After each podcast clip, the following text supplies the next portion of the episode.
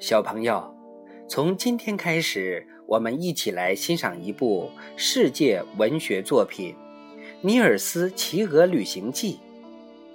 首先，让我们了解一下这部作品和它的作者。《尼尔斯骑鹅旅行记》写的是一个名叫尼尔斯的十四岁农村小男孩的故事。他家住在瑞典南部，父母都是善良、勤劳却又十分贫困的农民。尼尔斯不爱读书学习，调皮捣蛋，好捉弄小动物。一个初春，他的父母上教堂去了，他在家里因为捉弄一个小精灵而被精灵用妖法变成一个拇指般大的小人儿。正在此时，一群大雁从空中飞过，家中一只雄鹅也想展翅跟随大雁飞行。尼尔斯为了不让雄鹅飞走，紧紧抱住鹅的脖子，不料却被雄鹅带上高空。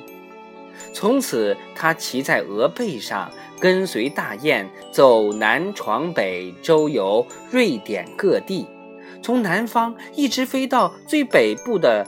拉普兰省历时八个月才返回家乡。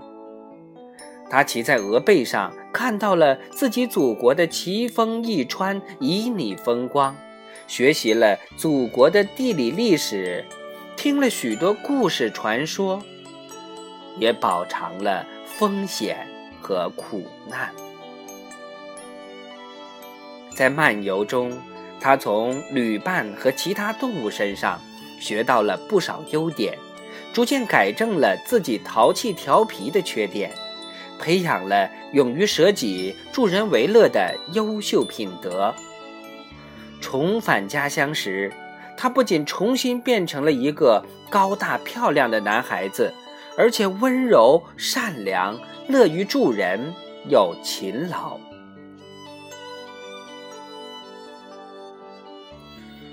作者通过这个故事启发我们，要有良好的品德和旺盛的求知欲，要善于取人之长，补己之短。这个故事能让我们的心灵变得更纯洁、更善良。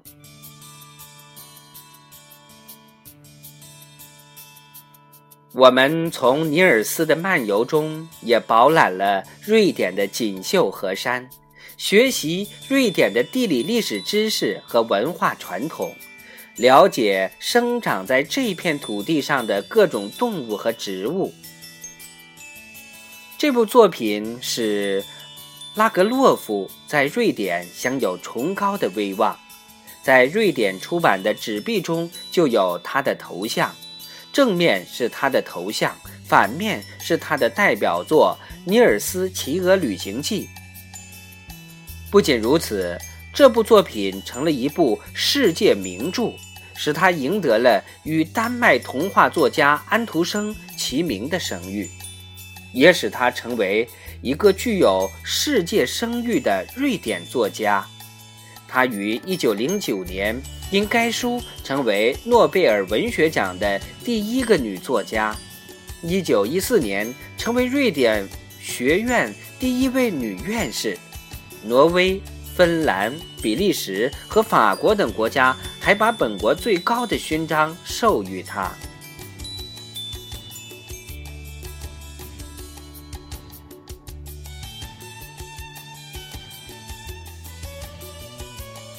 拉格洛夫的创作把幻想同真实交织在一起，把现实幻想化而又不完全离开现实。